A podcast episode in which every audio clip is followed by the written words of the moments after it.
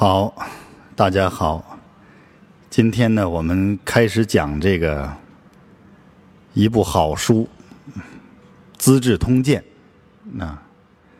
那么这部书呢，我尽量的把每一章啊都讲到，把每个段落都讲到，所以起一个名字叫做《资治通鉴全本精读》。为什么讲这部书呢？这些年呢，国学热，那国学热是有年头了，大概近十年以来呀，很流行。但是现在这个大家学国学呢，有一个什么样的局限性？我发现有很多这个老师还有这个学生啊，注重于讲这个经典的义理啊，四书五经啊。六艺啊，等等这些经典的著作里面的义理，但是第一个问题呢，它没有系统的来整理这个作者的人生观、价值观的这个脉络，啊，挑出其中的这个段落，只言片语的来讲解。第二呢，没有把这些理论很好的、很巧妙、很恰如其分的应用在我们的这个。工作生活那生产学习中，所以造成了一个误区，以为学国学呢都是学一些理论基础啊，学一些道理。我觉得更重要的还是在于应用。那么国学呢，以儒释道三家为主要的三足鼎立的格局啊。这个儒家以孔子为代表啊。释家就是这个佛家呀，释迦牟尼佛他的这个理论体系思想为代表；道家呢以老子的这个，比如说《道德经》以为根本经典呐。那么这么这个三家呢是互相贯穿的、互相交集的，因为在中国的这个土壤之上，离开了儒学和道学的基础，无从谈咱们中国的佛学。那么离开了佛学呢，也无从。去研究中国文化乃至中国哲学的发展脉络，所以这三家是密不可分的。嗯，不能说哪家更高，也不能抛去其他的两家而单论一家。那么除了理论讲述，我觉得最重要的还是应用嘛，因为我们学到这些国学经典的这个道理啊，要指导我们的生活，让我们活得更好啊。我们跟与人相处的。更融洽，我们的事业更发达啊，我们这个家庭更幸福美满，是吧？所以说我选择这个《资治通鉴》这部书啊，为什么呢？因为我觉得这部书是国学文化和思想乃至谋略的集大成者，是一部应用的宝典呐。这就像过去这个古代考试叫八股取士，嗯。从小呢读四书五经，读这个国学经典，那么在应试的时候给你一道题目，让你在一个固定的格式之下，就是这个八股文之下呀，来谈自己的应用智慧、应用之道。那在一个框架束缚之内，把你所学所知，还有你的智慧都应用进去，来解决一些、谈论一些实际的问题。我觉得这个是国学的一个。很重要、很重要的一种这个考察方式。那么《资治通鉴》就是这样。那比如说，我们谈到这个作者司马光先生，嗯，他这个从政这么多年啊，后来失意于这个政坛，那谪居了这个十九年之内，写成了这部呕心沥血之作《资治通鉴》。那么他把这从小学到的这个国学经典的理论思想都应用在了这个治国之道上。我觉得这个是他这部著作的精华所在，所以我们学习呢要学习它的应用。这个是我个人的一个看法啊，讲这个书的一个缘由。那么。第二个问题就是学习这个《资治通鉴》这部书呢，我们在宏观上啊，要注意两个问题。我个人觉得啊，嗯，有不同意见可以提啊，我仅代表个人观点。第一个问题呢，我们不要把它当成简单的历史故事来解读，它不是这个简单的上下五千年的历史故事哈。哪怕这个《史记》里面也有这个司马迁先生的一些论述，那么《资治通鉴》作为一个编年体的这个史书呢，更重要的还是里面蕴含的这个思想和道理，韬略治国治人之术啊，这个更重要。所以我们要从表面的这个故事性的这个内容里面发掘他这个人治之道。啊，治国之术，这个是第一，不要把它单纯当做一个表面化的历史故事书。那第二呢，不要完全以群众的立场来判断里面的道理。什么意思呢？这部书啊是写给老大看的。为什么我们要学习这部书？就是。教你怎么当老大的，来学习大佬的这个格局、韬略、智慧。如果你单从一个员工的角度去考虑的话，有些道理你是难以接受的，因为你是一个被统治、被管理的阶级，你甚至与之提出的很多理论相对抗。嗯，那么我们从员工的角度来考虑，行不行？行，但是那只是一个。方面啊，只是很有局限的一个方面。你不要忘了，再从管理者，再从这个金字塔尖儿的这个这个君主的思维上、老大的思维上来考虑这其中的道理啊。这是我要提示的很重要的两点：第一，不是单纯的历史八卦故事；第二，我们要以大佬、君王的格局来考虑里面蕴含的道理。以指导我们的实际的这个事业、家庭、生产生活等等啊，这是我的这个啰啰里啰嗦说一些前言。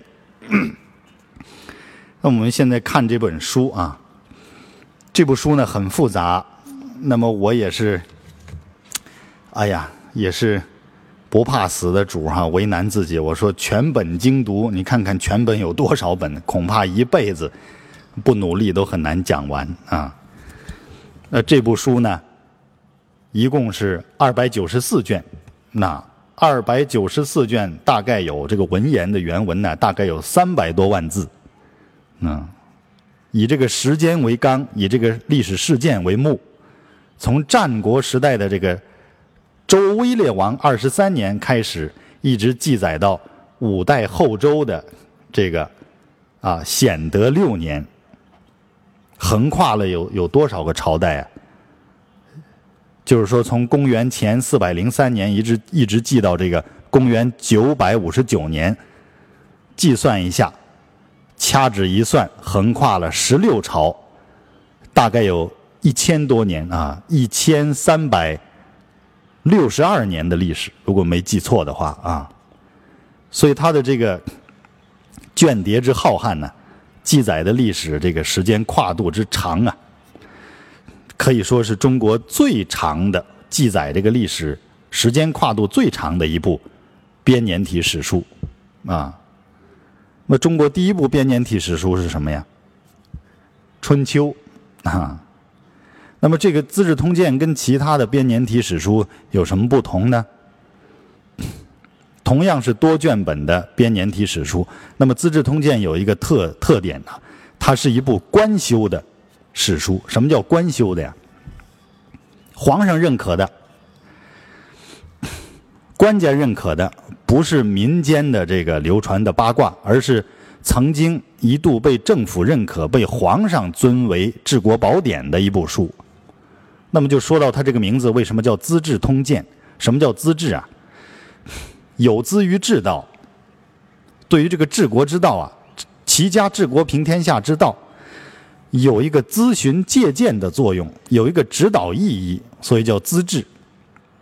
什么叫通鉴呢？鉴在古文里面相当于镜子的意思啊，以史为鉴可以正衣冠嘛，是吧？那么这个通鉴就是相当于一个一个比喻，就是说一个通行的、通用的一面镜子，那有资于治道的一面通行的镜子。所以你看它这个作用啊，还是非常了不起的。那么这个名字书名曾经也是皇上亲赐的，哪个皇上啊？不是汉朝，宋朝啊。宋朝的这个宋神宗，那这个为什么轮到宋神宗？宋神宗来赐名？这个往往回，待会儿我们往回讲这个成书历史的时候，还得慢慢讲啊。所以这个一引发一展开，这个问题就很多了。我们先记住是宋神宗赐的这个书名。宋神宗认真的看了这个书稿以后啊，觉得很好。他觉得这个书呢，叫做《鉴于往事》。有资于治道，哎，就刚才说的，从这个往事中读解出很多治国治人的这个借鉴来。鉴于往事有资于治道，所以亲赐书名为《资治通鉴》。嗯，那么后来传到外国的这个译本呢，英语的这个译名特别有意思，英语的译名叫 “comprehensive”。Mirror for aid in government，那 comprehensive 全面的、综合的，那一个绝对绝的 mirror，一个镜件啊，一面镜子，一个综合全面、绝对的一个镜子，for 为 aid in government 为辅助执政统治。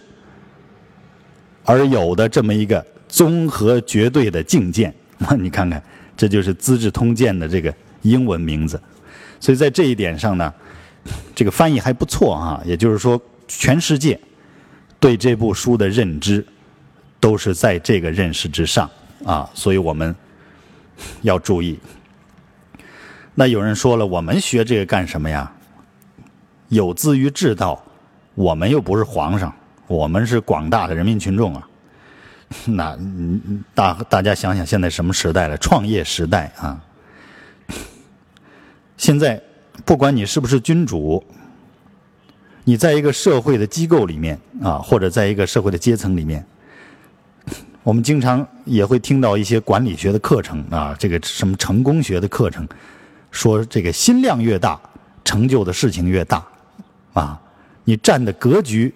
决定了你的结局，很多这样的理论啊。那么我们学习这个《资治通鉴》的一个很重要的目的，就是让我们自己通过这些道理，把我们的智慧和心量格局立在这个当大佬的基础上。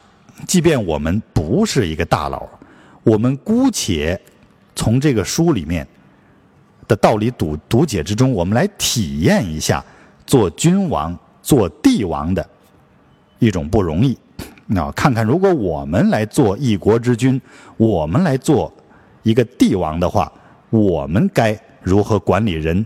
如何处理这个国与国之间的政治、经济、文化、军事等等这个事宜呀？我们不妨作为一种体验，治国之道啊。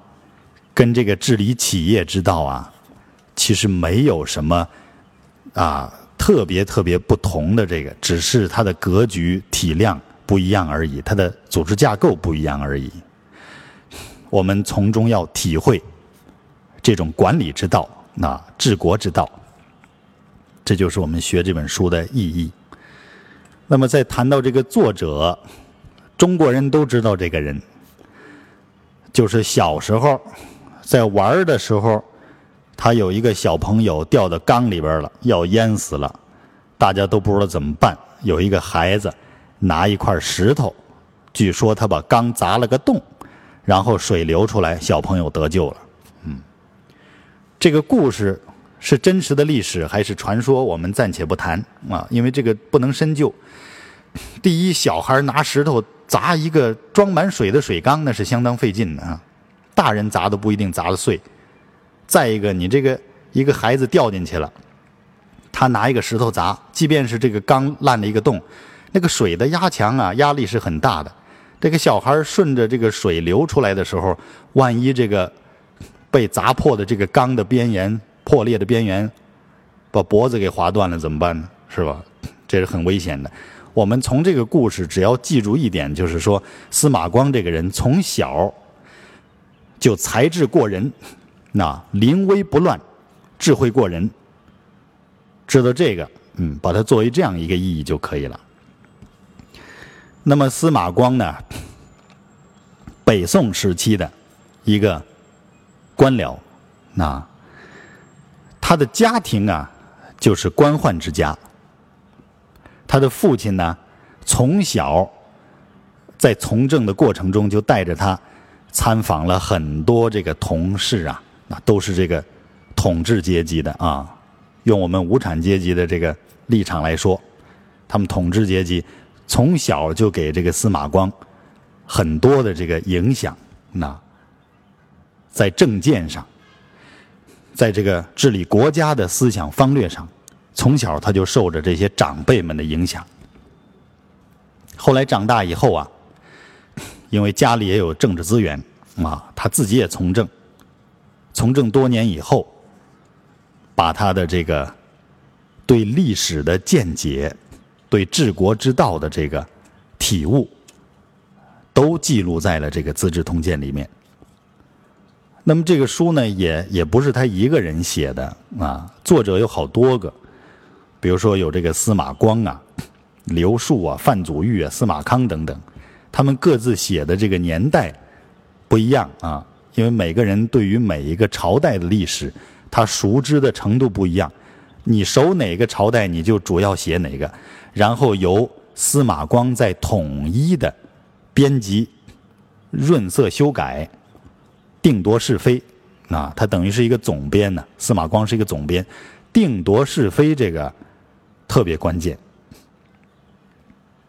那么《资治通鉴》有一个特点，它是以正统的。这个历史作为主要线索的，就是他记录的这些都是正统的治理的这个历史。什么叫正统啊？就是不是其他的那非官方的或者是非正统政治的。比方说春秋战国那个时候，那各个国家各个诸侯国很乱，那么他。以周为正统，以周天子为正统，啊，再比方说，最明显的一点，在这个记载这个三国的故事的时候，我们以前读这个三国的故事啊，都以为谁是正统啊？哎，都以为蜀国刘备是正统，为什么呢？他是皇叔嘛，他跟皇上沾亲嘛。都以刘备为正统，但是在这个《资治通鉴》里面的记载呢，却以魏国为正统，就是以这个曹魏啊为正统，因为曹操当时在创业的时候就是东汉的宰相，那他以这个魏国为正统，这个是跟我们以前接受历史故事很大的一个不同啊。那么这个魏国在三国的这个。呃，这个部分里面是有记的，那么蜀吴是无记的，因为他们不是正统，嗯，所以司马光以正统的统治为主要的线索啊，他来定夺这个是非，对整个书啊进行润色，啊，一下干了十九年呐。古人呐，往往总是在最无奈、最这个寂寥的时候。能够做出这个惊世骇俗的作品啊！你想，如果司马光这十九年他很忙的话，他也没有时间来批改这个书啊。还有这个周文王啊，七年坐牢，结果把这个八卦演成六十四卦，是吧？都在一个特殊的、特殊的历史时期、人生阶段啊，他比较失意。但是又有了很集中的时间，又有了很专注的一个个人空间的时候，能够出现这样的作品。所以，当我们在读这个这些经典著作的时候啊，我们要不断的去体悟这个作者当时的心境。那从他身上，我们能读解到很多我们未曾经历的人生体悟，这一点也很重要。如果我们在读的过程中忘记了作者的目的，忘记了他的意图，忘记了他在写这篇著作的时候他的这个心境、心态和处境的话，我们估计在相当程度上是在门外徘徊，进不了门里。我们要与历史的这些伟大的人物去交流，感应道交嘛，哈，跟他进行神交，你的收获是不可思议的，啊。有时候你能体会到他当时的身临其境的那种感觉，那么你再看他写的东西啊，你会发现，哎呀，你的人生体悟在增长，跟原来理解的完全不一样了。虽然你没有经历过，但是你身临其境的感知到了他当时的感受，啊。那么关于这个《资治通鉴》还有很多特点，咱们以后边讲啊边慢慢谈吧，啊，它里面也。立了很多规矩，比如说这个，在选择历史素材上，啊，把那些无关紧要的都删掉了，那专取关系到这个国家盛衰、生民休戚的，就是关于国家治乱和民生社会的，关于这些记录的很多，就是给后人看起来确实有治国。平天下的这个借鉴作用的这些史实，它记载的笔墨比较重；那些无关于这些作用的呢，有些就删掉了，有些就一笔带过了。啊，善可为法，恶可为戒者，为编年一书，史先后有伦，精粗不杂，这就是他这个书的特点。其他还有很多。呃，措辞上的规范，比如说这个 皇帝皇后啊，这个帝后死了叫崩，那王公死了叫薨，啊，天子这个进出叫桓公，远出叫桓京，诸侯远出叫桓某郡，这个都是在措辞上的一些特点。这个咱们在讲讲具体内容的时候呢，慢慢来研读啊。那么。大略先说这么多，我们看看这本书。